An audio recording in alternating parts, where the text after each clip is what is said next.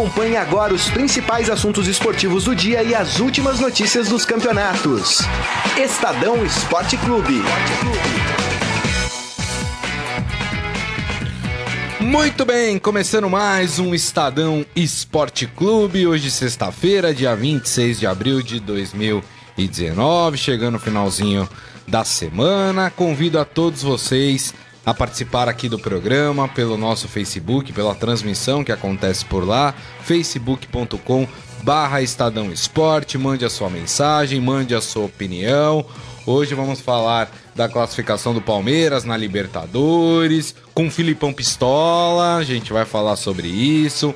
A gente já vai passar também aqui todas as equipes classificadas já na Libertadores e as que brigam por uma vaga. São 13 times brigando aí por apenas seis vagas. É, rapaz, briga intensa aí na última rodada da Libertadores. E claro, vamos projetar aí esse início de campeonato brasileiro, né? Quem tá mais forte, quem tá mais fraco, quem pode surpreender no campeonato. E quem está aqui comigo hoje para fazer este programa é o chefe de reportagem de esportes do Estadão, Rafael Ramos. Tudo bem, Rafael? Tudo bem, Grisa? Boa tarde. Boa tarde, amigos internautas. Boa tarde, Carlão, os trabalhos técnicos. É, desculpa a voz um pouco afônica, fui pego aí por uma gripe. É, mas vai ser um prazer estar aqui com vocês aqui nesse Estadão Esporte Clube. É isso aí, muito bem, muito bem. Bom, vamos fazer o seguinte. Vamos começar falando de Libertadores. Vamos falar de quem goleou ontem, hein? Vamos falar do Palmeiras.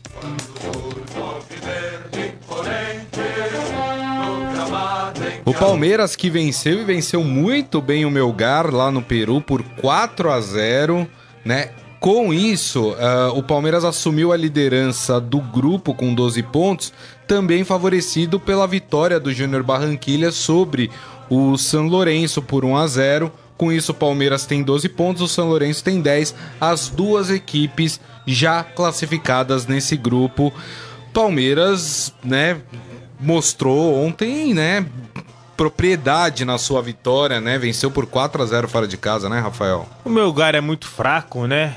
Mas quando você enfrenta um time fraco, tem que fazer exatamente o que o Palmeiras fez ontem, que é se impor, que é, é fazer prevalecer o seu favoritismo.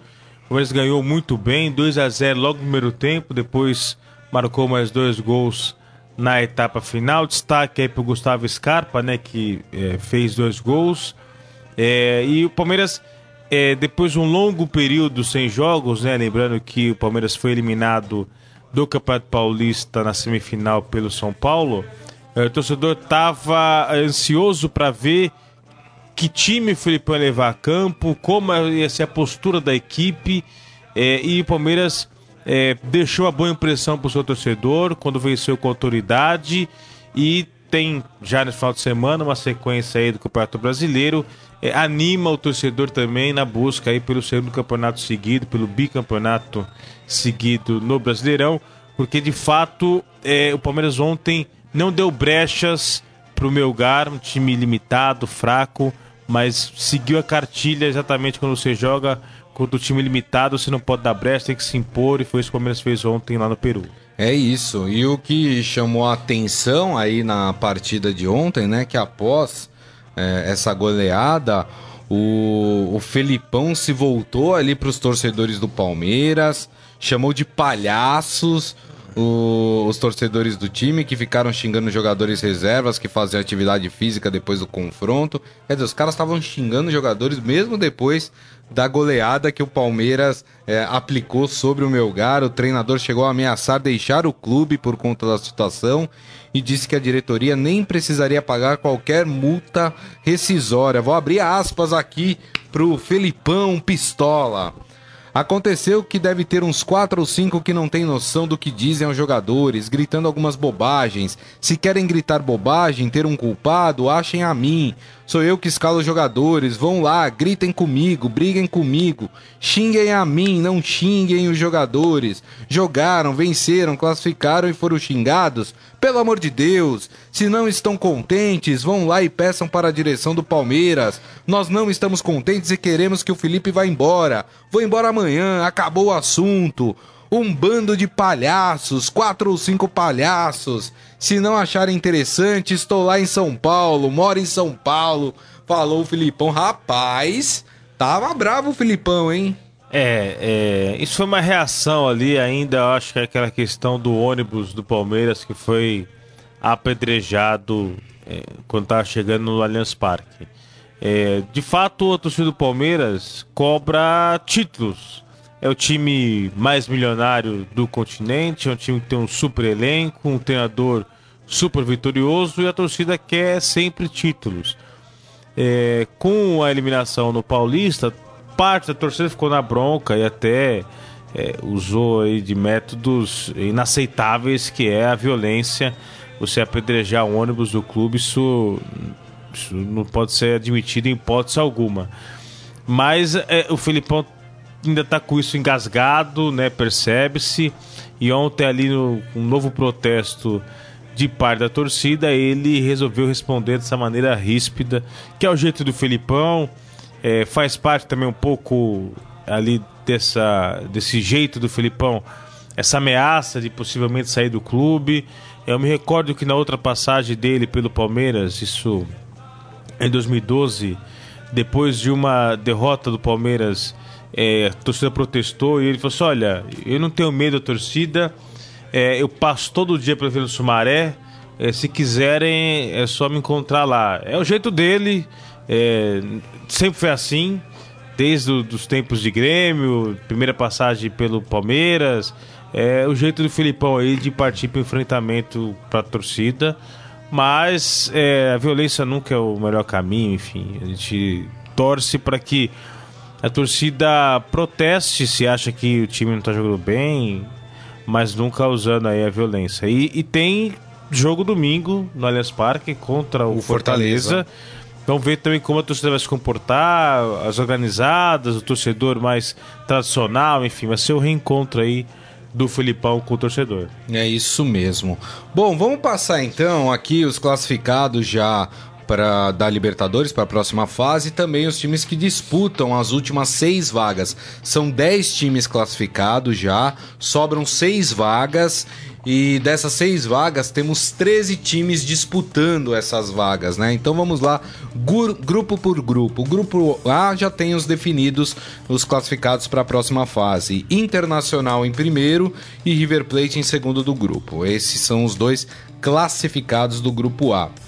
Já no grupo B, o único classificado é o Cruzeiro, que é, só ganhou na Libertadores, tem 15 pontos, né? 100% de aproveitamento. Exatamente, né? Mas aí tem o segundo lugar ainda sendo disputado por Emelec e Deportivo Lara, né? O Deportivo Lara enfrenta o Huracan na Argentina e o Emelec enfrenta o Cruzeiro uh, no Mineirão. Né? Então, Emelec e Deportivo Lara é um dos times que disputa uma dessas seis vagas aí que restam. Aí no grupo C, que é o único grupo que não tem brasileiros, né? Uh, não tem nada definido, viu, gente? Porque ó, o Olímpia tem nove pontos, mas o Olímpia está classificado é, por, um, por uma questão de. É, confronto o, direto, confronto direto, né? É. O, exatamente. O Godoy Cruz, que é o segundo, enfrenta a Universidade de Concepción, que é o terceiro. Então o Olímpia está classificado já com nove pontos. E aí fica essa disputa entre Godoy Cruz da Argentina e Universidade de Concepción né? Uh, e interessante que esse jogo acontece na, nas Malvinas, olha só que beleza, hein? É. Né? Que aquela disputa entre Inglaterra e Argentina, né? Pela, pelas Malvinas, enfim. No grupo D, esse grupo aqui tá interessante, hein? Esse grupo não tem ninguém garantido ainda. Tem Flamengo e Penharol com 9 pontos e LDU com 7. Sendo que Penharol e Flamengo se enfrentam no Uruguai pela última rodada e a LDU joga em casa com o San José, que já está eliminado uh, no grupo. Esse grupo aqui, hein, rapaz? Cheirinho, cheirinho de eliminação, Rafael? Olha, o Flamengo tem um histórico de eliminações eh, precoces na Libertadores. Isso preocupa o torcedor. É, é um super elenco, grandes jogadores, tem totais condições de garantir a classificação eh, contra o Pearol, mas o sinal de alerta tá ligado, porque seria realmente muito ruim para o Flamengo ser eliminado ainda na primeira fase. É, o grande problema foi a derrota pro Penharol no Maracanã, né? Isso. Era um jogo que o Flamengo não podia ter perdido. E a derrota contra a LDU, né, também. É, mas aí fora de casa, então você dá um desconto, tinha altitude, né? Mas a derrota na Libertadores, a, a- a receita é básica. Você não pode perder pontos em casa. Então, e aquela derrota pro Penharol foi é, é determinante. Tá fazendo muita falta. Se o Flamengo tivesse empatado aquele jogo, não estaria numa, numa situação tão delicada como agora. É verdade. É, acho que tem condições, tem time para se classificar. Mas o sinal direto tá ligado lá na Gávea. É isso aí. Já no grupo E, Cerro Portenho e Nacional do Uruguai estão classificados. O interessante é que os dois têm 12 pontos. Na última rodada eles se enfrentam no Uruguai aí para decidir eh, quem será o, o primeiro do grupo, o primeiro e segundo do grupo. Lembrando que neste grupo tivemos o Atlético Mineiro eliminado da Libertadores. Aí passamos para o grupo F, que é o grupo do Palmeiras, que também já tem situação definida. A única coisa que vai se definir na última rodada é a questão de liderança do grupo. Palmeiras enfrenta o São Lourenço aqui no Allianz Parque. O Palmeiras hoje tem 12 pontos e o São Lourenço tem 10 pontos. Então, os dois classificados do grupo. No grupo G, nós temos o Atlético Paranaense já classificado. E aí teremos uma disputa aí pela segunda posição entre Boca Juniors e Tolima. Né? É, o Boca Juniors tem uma situação muito confortável porque o Tolima pode chegar no máximo a 8 pontos. O Boca Juniors já tem 8 pontos, só depende de um empate para se classificar. Joga na Argentina contra o Atlético Paranaense. E fora isso, o saldo de gols do Boca Juniors é hum, perante ao Tolima. O Boca Juniors tem 4 de saldo, o Tolima tem menos 3. É. Quer dizer, seria muito difícil. E o Tolima tem um jogo difícil, né? Joga na altitude ali contra o Jorge Wilstermann. Na, na Bolívia, então tem toda essa situação, mas são os dois times que disputam aí o segundo lugar do grupo. E aí no grupo H, o último grupo, temos o Grêmio tentando se classificar, né? Temos o Libertar já classificado para a próxima fase. E aí o Grêmio tem um confronto direto no Rio Grande do Sul, na Arena do Grêmio, contra a Universidade Católica para definir quem será o segundo do grupo. É um jogo interessante esse, hein? É, mas o Grêmio também tem um grande time, é, joga em casa, né? Então acho que tem totais condições de avançar para a próxima fase. E é, a gente vendo essa lista de clubes, de fato o Cruzeiro está sobrando, né? 100% de aproveitamento, 15 pontos, 5 vitórias consecutivas. Mas isso não deve servir para o torcedor cruzeirense se animar tanto assim, achar que é barbada. A história da Libertadores mostra que muitas vezes aqueles times que arrancam com sequência de vitórias no mata-mata não conseguem repetir o desempenho, enquanto que outras equipes que têm um início cambaleante, aí podemos assim dizer, que passam aperto na primeira fase, quando chega no mata-mata, é, conseguem jogar melhor e vão avançando de fase. Então, é, esses números é, não servem muito como referência para o que a gente vai ter por vir aí na fase mata-mata da Libertadores. É, exatamente. E a próxima. E na próxima eh, rodada, é, aliás, a próxima fase é sorteio, é isso? É, Os porque aí você pega aquelas equipes que ficarem primeiro, Primeiro. dos seus grupos contra as que ficaram na segunda posição, né? É isso. E aí você leva essa vantagem para depois decidir a segunda partida em, em casa. casa. Boa. Tudo bem. Lembrando que na Libertadores também a gente tem aquele gol qualificado, né? O gol qualificado, então vale o, o gol fora de casa. Rapidamente, deixa eu passar aqui no nosso Facebook, muita gente comentando aqui com. ah, em relação a Libertadores, o Adi Armando falando dessa briga no Palmeiras tem uma cara de interesse de outras pessoas, enfim. Ah, o João Carlos Mendes falando, e audiência pelo Facebook, hein? Te cuida Globo, segundo ele, lembrando que o jogo do Palmeiras passou pelo Facebook da, da Comembol, né? Ah, teve algumas reclamações, alguns problemas técnicos, eu tentei assistir ali em alguns momentos, tra- travava em alguns momentos a, a transmissão, é algo novo que ainda É tá uma novidade, né? aperfeiçoado, Através do aplicativo Watch ali do Facebook. Isso. É, teve gente que elogiou a transmissão e, e a qualidade, mas teve outras pessoas que tiveram problemas com conexão. É. O nosso querido é, Isaías, ele pergunta se o um Cruzeiro é o único 100% na Libertadores. O seu Portenho perdeu para o Zamora. É, é isso, né? É isso. O, o, Cruzeiro é o único 100% da Libertadores com 15 pontos, tem toda a razão. É, o José Carlos Mota, boa tarde, senhores. Vamos lá, vamos ver o que vai acontecer no Brasileiro. Já vamos falar de Campeonato Brasileiro também. E o Isaías ainda falando que acredita na classificação de Flamengo e Grêmio, o Adi Armando com a gente, também a Fátima Brás. Antes da gente falar de Campeonato Brasileiro, né? Fazer aqui os prognósticos iniciais desse torneio, tudo. Uh, algumas informações, né? Nós tivemos jogo ontem também pela Copa do Brasil, né? O Flu... Olha o Fluminense, rapaz. Tem o um hinozinho do Fluminense aí pra gente tocar? Rapaz, olha. O Fluminense que tinha vencido por 2 a 0 no Maracanã, o Santa Cruz, né? Ontem foi no Arruda e perdeu por 2 a 0. A partida foi para os pênaltis.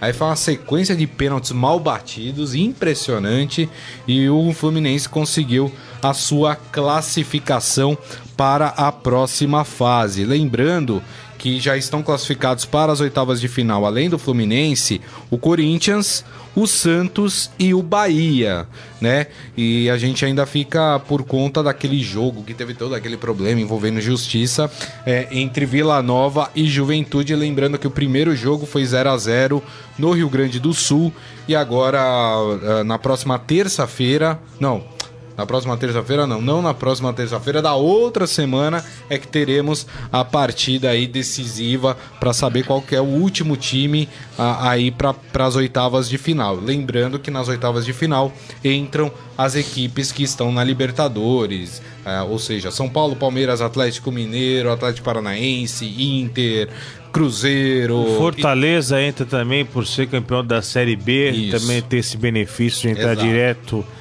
nas oitavas de final da Libertadores, enfim, é...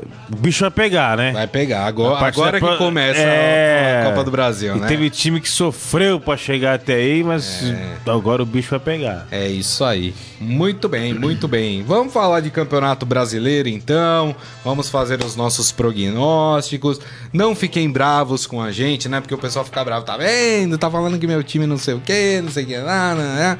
Bom, vamos fazer o seguinte: uh, vamos passar a rodada completa do Campeonato Brasileiro e aí a gente faz os nossos prognósticos aqui em relação às equipes. Começando pelos jogos de sábado, teremos no Morumbi às quatro da tarde São Paulo e Botafogo. Também no sábado, às sete da noite, no Independência, Atlético Mineiro e Havaí.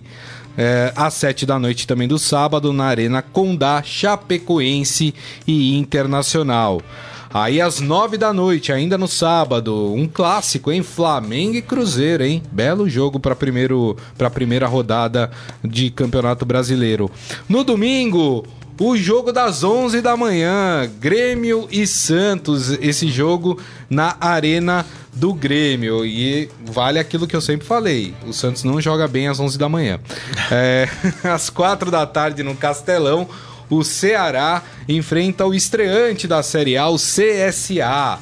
E, uh, no domingo também às 4 da tarde na Fonte Nova temos teremos Bahia e Corinthians.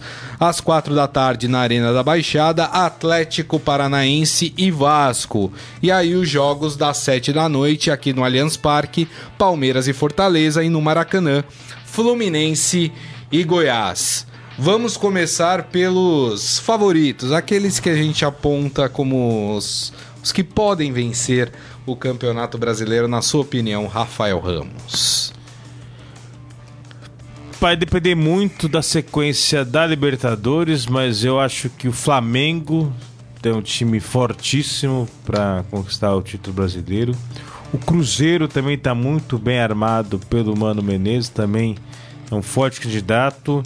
É, o Palmeiras é, também vejo e correndo por fora, mas também com grande chance o Corinthians. Esses são os meus quatro favoritos ao título brasileiro. Quais são? Corinthians, Palmeiras, Palmeiras Flamengo, e Flamengo Cruzeiro. E Cruzeiro. a depender da Libertadores. É, o Isaías até lembra aqui, falou: o calendário vai ficar apertado para os times que vão estar no É. Brasileirão, Libertadores e Copa do Brasil simultaneamente. E tem razão. E lembrando que a gente tem um- algo que pode mudar também o ritmo do campeonato. Nós teremos uma Copa América no meio do Campeonato É. Brasileiro, né? Que vai paralisar. A gente viu já isso acontecer na Copa do Mundo, né? Que teve equipes que melhoraram depois da Copa do Mundo, outras pioraram.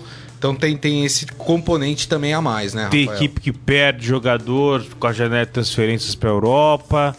É, tem equipe que perde jogador machucado, enfim. É um campeonato muito longo, 38 rodadas, com diversas variantes aí que podem é, mudar o campeonato no, no seu decorrer. É. É, então por isso que eu acho que a Libertadores tem um peso muito grande, porque é fato que quando chega nas fases mais agudas, os clubes dão prioridade total para a Libertadores, escalando times reservas no brasileiro. Então, mas eu vejo esses quatro clubes aí como grandes candidatos ao título. É isso, e tem clubes que podem se reforçar nesse meio tempo, enfim, É. né? Tem toda essa questão. Eu, eu vou mais ou menos com o que o Rafael. Eu só vou tirar o Corinthians dessa história.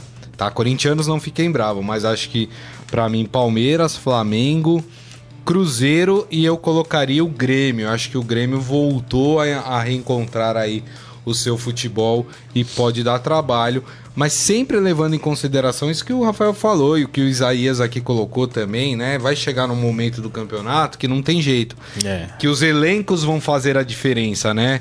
Como fez, por exemplo, no caso do Palmeiras no ano Pois é, passado, né? Então, nesse aspecto, é, Palmeiras e Flamengo estão um pouco à frente porque Sim. tem elenco para disputar aí dois, duas competições ao, ao mesmo tempo. Mas eu apontaria esses quatro como os favoritos. Ah, vamos falar dos times, então, que tem chances de Libertadores. Na sua opinião, claro, você já falou dos, dos seus favoritos. Os seus favoritos pro- provavelmente fazem parte dessas Sim, equipes. sim, é. Mas quais equipes podem surpreender aí e chegar aí e beliscar uma vaga da Libertadores? Ah, o do Grêmio, né, que eu não coloquei como favorito, ao Favorito. título, mas o Grêmio para Libertadores é um time que eu acredito que estará ali naquela faixa de classificação para Libertadores. O Internacional também está muito bem estruturado pelo Dari Helman. O São Paulo, que a gente vai falar isso daqui a pouco, mas é um novo São Paulo. Esquece aquele São Paulo do Paulistão. É, É. Chegada de Pato, chegada de Tietê. Eh, Vitor Bueno, o Pablo que passou por cirurgia, volta Isso. depois da Copa América, o próprio Cuca que Que de fato agora vai começar a agora trabalhar, de né? fato começa a trabalhar. Então é outro São Paulo, esquece aquele São Paulo do Campeonato Paulista. Eu vejo também um time forte eh, para a, a Libertadores. E o Atlético Mineiro tá passando por um momento tumultuado, mas acho que também tem grandes chances, assim como o Atlético Paranaense também é um time muito bem organizado, muito bem montado. É. Eu, eu jogaria aqui é, o São Paulo, o Inter, o Atlético Paranaense. E vou puxar a sardinha pro meu lado. Eu acho que se os, os times do Santos tiver mais equilíbrio, acho que o Santos pode beliscar aí uma, uma vaguinha na Libertadores também. Pra mim, essas equipes. O Atlético Mineiro, eu, eu fico meio assim. Não vi esse Atlético ainda jogar bola pra, pra dar esse, essa colher de chá pro, pro Atlético Mineiro. Agora vamos às equipes com chances de rebaixamento. Eu não sei a do Rafael. A minha tem dois cariocas. E aí, Rafael? Com muita dor no coração, eu acho que Fortaleza, Fortaleza? Eh, Ceará, Ceará, eh, eu acho que são candidatos a rebaixamento. CSA. CSA. é, eu falo isso com muita dor no coração porque a família da minha esposa é, é de Fortaleza, então eu, desde que a gente se conheceu, passo férias lá, feriados, então tenho, acompanho com proximidade ali os times do Ceará, né? O Fortaleza e o Ceará, e, e- a torcida apaixonada, lota estádio. verdade. Eu gostaria muito que permanecesse na Série A do brasileiro, mas acho muito difícil.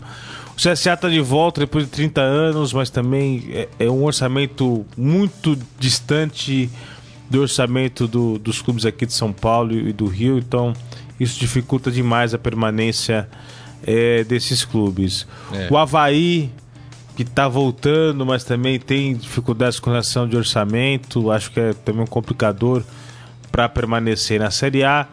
A gente sempre fala que todo ano cai um grande, né? O ano passado não caiu nenhum grande, né? É, eu acho que esse ano é possível que algum grande se escape aí. A gente tá falando, sobretudo, quando a gente fala isso, de Vasco e Botafogo, né? Que são é. times que parece que não aprendem, todo ano sofrem. É. Mas eu acho que esse ano ah. parece estar tá um pouco melhor. É, a minha lista é um pouco maior. A minha lista tem uns sete ali candidatos ao rebaixamento. E eu tiro o Fortaleza. Eu acho que o Fortaleza. É, não acho que vai surpreender no Campeonato Brasileiro, mas acho que vai ser um time ali de meio de tabela. É. Acho que vai ser aquela equipe que, que vai, vai talvez consiga beliscar ali uma vaga na Sul-Americana. Talvez. Torço né? para isso. É, mas é, eu colocaria aqui na minha lista. É, os dois cariocas que eu falei, Vasco e Botafogo, acho que os dois, mais o Botafogo até do que o Vasco, correndo o risco de rebaixamento. O Ceará também colocaria nessa minha lista. O Havaí, a Chapecoense também coloco nessa é. minha lista, né? É, assistindo o jogo da Chapecoense contra o Corinthians, achei é. time bem limitado. O CSA, né? O CSA que inclusive foi eliminado na, na Copa do Brasil aí por, por, por uma equipe mais fraca que ela, enfim, né? E, e também não tem, acho que não tem estrutura para um campeonato brasileiro é do nível, né? Orçamento, é, é complicado. A diferença é abissal e, enfim. E eu vou colocar também nessa lista o Goiás. Coloco Demitiu também... o treinador, Isso. né? Já contratou outro. Exato, vou colocar o Goiás nessa é. lista aí para mim. É, os times que, que subiram da Série B, que é Havaí, Goiás, Fortaleza e CSA, é, eles são candidatos a voltar para a Série B, infelizmente, porque é. a distância, orçamento, logística, elenco, difícil, tudo isso né? é um complicador muito grande para eles, né? É, é, muito difícil. O José Carlos Mota fala para não devemos descartar o São Paulo e o Atlético Paranaense. Acho que ele está falando em relação a título, é. né? A gente colocou como os times uh, que podem beliscar vagas na Libertadores. A gente não colocou como favoritos no título, mas pode acontecer, por que não, né? Sim. O Isaías Rodrigues falando, o Grêmio com Everton Cebolinha tem um tempero diferente e é forte candidato a ganhar o é. Campeonato Brasileiro. É, no meu, no meus favoritos para ganhar o Brasileiro, o Grêmio entrou do Rafael entrou para beliscar a vaga na Libertadores. É, e né? eu coloquei a nossa divergência em relação ao Corinthians. Eu coloquei o Corinthians, Corinthians como um dos quatro candidatos ao título. E eu coloquei como o Grêmio. É, para Libertadores. É, e você colocou o Grêmio como candidato ao título. Isso. A questão é que eu acho que o Corinthians, é, o Carilli está acertando esse time, ainda não está pronto. E mas o diferencial é a força Itaquera. Em Itaquera o Corinthians tem um ótimo aproveitamento. Vai jogar 19 partidas em casa e aí isso em pontos corridos faz diferença, pesa. É isso aí. O, tem um dado interessante aqui que Inter e Santos, né, até uma matéria aqui do, do, do Estadão, começa o Brasileirão como líderes de atletas estrangeiros. Uh, cada um tem sete jogadores nascidos fora do Brasil. E aí tem aquele limite que sempre tem um que tem que ficar de fora, né? É. Pela, pelas regras aí do Campeonato Brasileiro. Tem um, uma coisa interessante que eu queria comentar aqui com o o Rafael Ramos, claro, a gente vai fazer os palpites aí para a primeira rodada do Campeonato Brasileiro, mas é essa implantação do cartão amarelo para o técnico no Campeonato Olha, Brasileiro, hein? Não que só para o técnico, qualquer integrante da comissão isso, técnica, né? isso, né? Isso. Porque tem treinador também que manda os seus auxiliares ir lá cornetar é, juiz. Eu já tomei muita dura, vai você, né? Isso é interessante. a, a Federação Internacional, né, International Board, que ela que determina as regras do futebol, é, se reuniu e aí definiu 12 mudanças às regras do futebol a partir de 1 de junho. A CBF se antecipou, pediu autorização e já vai implantar a partir de amanhã. Então, na primeira rodada do Brasileirão, a gente já vai ter mudanças nas regras. Uma delas é essa que agora os os integrantes da comissão técnica podem ser advertidos com cartão amarelo e vermelho. Antes era só expulsão, né? Quando alguém estava ali fazendo, tumultuando o ambiente, o árbitro determinava que é, aquele integrante da comissão técnica saísse do campo, mas agora ter o cartão amarelo é uma novidade, eu acho interessante. A outra é que é, se a bola bater no juiz, o jogo é interrompido. É, qualquer bola na mão do atacante é, é falta. Então temos aquele lance, ah, teve intenção, não teve intenção, enfim. Bateu na mão, um abraço. O juiz para o jogo, marca a falta, isso quando tiver, o time estiver atacando, né? Tá. É, outra, na barreira não podem ficar mais jogadores do time que está cobrando a falta. Ah, Tem que pessoal aquele bololô, aquela aquele confusão, aquele é. empurra-empurra. Então, a ideia é que isso acabe daqui para frente. O jogador, quando for substituído, ele pode sair em qualquer lugar do campo, não precisa até lá ao centro do gramado para entrar o outro jogador. Se ele tá ali perto do escanteio, sai no escanteio já e, e entra o outro. Enfim, são mudanças que visam dar mais dinâmica. Celeridade também. Exatamente, jogo, para o né? jogo ficar mais corrido. Que deve, de alguma maneira, compensar o tempo que fica paralisado por causa do VAR. Isso. O VAR é outra novidade do Campeonato Brasileiro. Desde a primeira rodada. Desde a né? primeira rodada. É, a gente viu nos estaduais que é, a revisão dos lances tem sido um pouco lenta. Teve lance ficar 3 minutos e meio parado o jogo, enfim. Então, a gente vai ver isso muito no Brasileirão. Essa revisão de lances no VAR, paralisando o jogo, em contrapartida, em outros momentos, um jogo mais acelerado devido a essas mudanças é, aprovadas pela FIFA. É isso aí. Vamos então à palpitaria aqui, começando já por São Paulo e Botafogo, Morumbi. E aí, hein, Rafael? Deixa o Rafael É. tomar uma aguinha. Você viu que ele até engasgou, né? Acho que vai ser aquele palpite Eu pensei que o Carlão ia botar o hino do São Paulo também. Pode colocar também, não tem problema nenhum. Aí, ó, ama- amanhã o Morumbi vai estar cheio. É. Expectativa de bom público. É, todo mundo quer ver o Pato de volta ao São Paulo, o Tietchan, Vitor Bueno. É, após São Paulo ganha 2 a 0 2x0. É o meu palpite também 2x0. E o seu, Carlão? 2x0 também? Muito bem. Aí vamos para o Independência, Atlético Mineiro e Havaí. Atlético tá muito meio delicado, apesar de ser minha aposta para Libertadores. Mas eu acho que ganha. É, 3 a 1 3x1. Eu acho que vai ser 1x1 esse jogo. Tudo bem. Aí vamos pegar o outro catarinense aqui na Arena Condá, Chapecoense Internacional. Chapecoense Internacional em Chapecó. 2 a 2 2x2. Acho que dá Inter 1x0. Ainda no sábado, no Maracanã, Flamengo e Cruzeiro. Que belo jogo, hein? Flamengo ganha 2 a 1 2x1. Acho que o Cruzeiro ganha 2x1. Aí no domingo, às 11 da manhã, Grêmio e Santos na Arena do Grêmio. Grêmio 1 a 0 Acho que vai ser Grêmio 3 a 2 O Santos não ganha em jogos às 11 da manhã. Aí no, no Castelão, Ceará e CSA.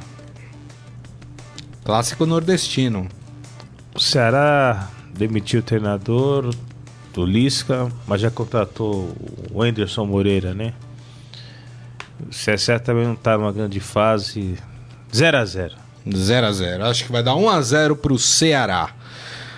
Bahia e Corinthians na Fonte Nova. Esse jogo domingo também. 1 a 1 1 a 1 1 a 0 Bahia. É, na Arena da Baixada, Atlético Paranaense e Vasco.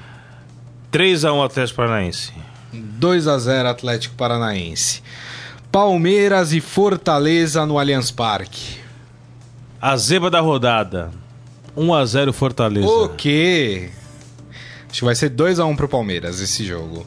E aí o último jogo da rodada no Maracanã, Fluminense e Goiás. Fluminense 3 a 1 Fluminense 3 a 1. É um bom palpite, mas 2 a 0 Fluminense. Muito bem, esses palpites. Deixa eu ver se tem alguém aqui comentando alguma coisa. O, o Adi Armando falando, mas tem que ganhar fora, só em casa não resolve.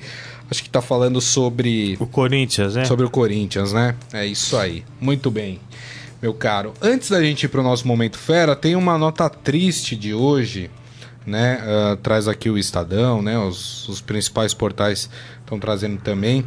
O pai do Emiliano Sala, aquele jogador argentino que morreu naquele desastre aéreo, acabou falecendo após três meses da morte do filho, né? Uh, ele teve um ataque cardíaco na cidade de Progresso, na Argentina.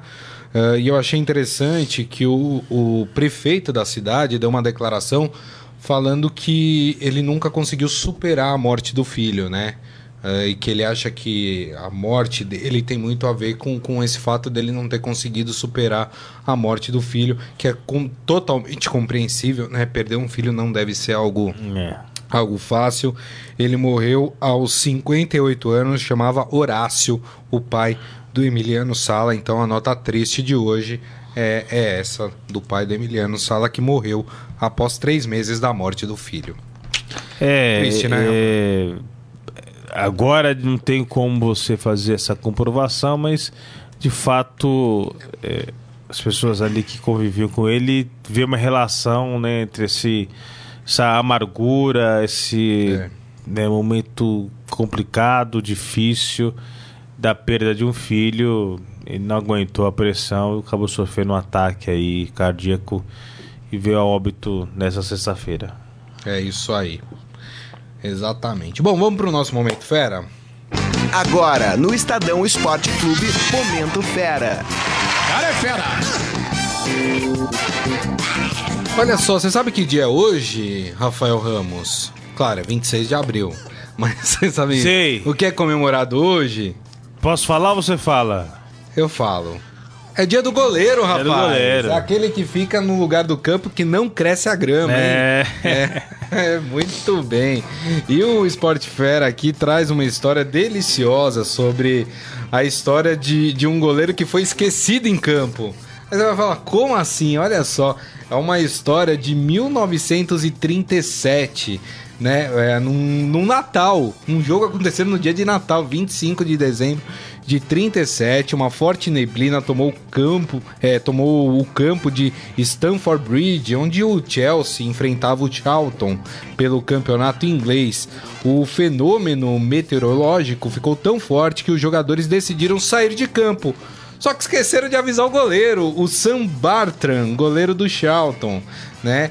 E sem conseguir ver os outros jogadores, ele não soube que os companheiros tinham deixado o campo e ido para os vestiários aos 16 minutos do segundo tempo, quando o placar estava empatado em 1 a 1. A princípio, ninguém se importou em avisá-lo e somente 15 minutos depois, um policial foi lá e falou: Amigo, você tá aí parado um tempão, não tem mais ninguém em campo, vai pro vestiário. E ele foi uh, pro, pro vestiário e aí ficou essa história deliciosa, conhecida aí, uma história de 1937, aí para homenagear o Dia do Goleiro.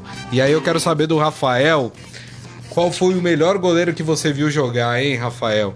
Eu vou, eu vou te dar uma colher de chave, pode apontar até três aí.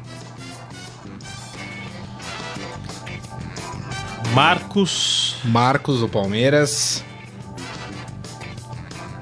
Cássio do Corinthians. Cássio do Corinthians. E Tafarel. Tafarel. Muito bem. É, eu vou em Dida. Eu vou em Tafarel também. Grande Tafarel. E eu vou num goleiro aí, eu vou puxar a sardinha pro meu lado, que eu vi um pouquinho jogar era criança, mas lembro de ver jogar que foi Rodolfo Rodrigues, que atuou é. no Santos. Então, mas assim, é, foi o que você falou, o que eu vi jogar, é. mas pelo que eu vi na televisão, pelo que eu li, tem nome e respeito aí, considero entre os gigantes do futebol, Emerson Leão, Oberdan Catani. Isso. É, Valdir Joaquim de Moraes. O próprio Ronaldo, que jogou no Corinthians, Ronaldo, né? Ronaldo, Zete, outro goleiro. Rogério Ceni, é, né? Rogério Ceni, enfim. O Brasil tem uma história aí de goleiros enormes, gigantes, né? Verdade. É, é, Valdir Pérez. É. É, enfim, tem muito goleiro, muito com qualidade assim absurda. É, é. Mas aí falou três, eu. É, fui Não, mas tá certo, mas você citou três bons goleiros aí também, né? Grandes goleiros também. O Isaías Rodrigues tá puxando sardinha pro lado dele, ele que é cruzeirense, falou Fábio do Cruzeiro, tá certo, também é um grande goleiro. Raul Plasma. Ao plasma, é. exatamente. Muito bem, então a nossa homenagem a todos os goleiros do Brasil que sofrem uma enormidade, né?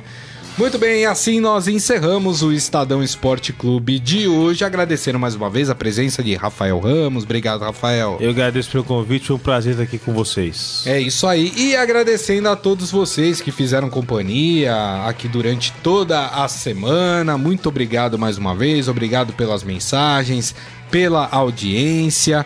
Desejo a todos um ótimo final de semana. Lembrando que daqui a pouco este programa estará disponível em formato podcast. Então você pode acessar por qualquer agregador de podcast para quem utiliza aparelho Android, também pelos aplicativos da Deezer, do Spotify, do Google Podcasts e para quem tem é, dispositivo da Apple, pelo iTunes. Aproveite e assine gratuitamente para você receber a notificação quando um novo podcast é publicado. Lembrando que hoje também serão publicados os podcasts dos clubes de São Paulo, Santos, São Paulo, Palmeiras e Corinthians. Beleza, gente?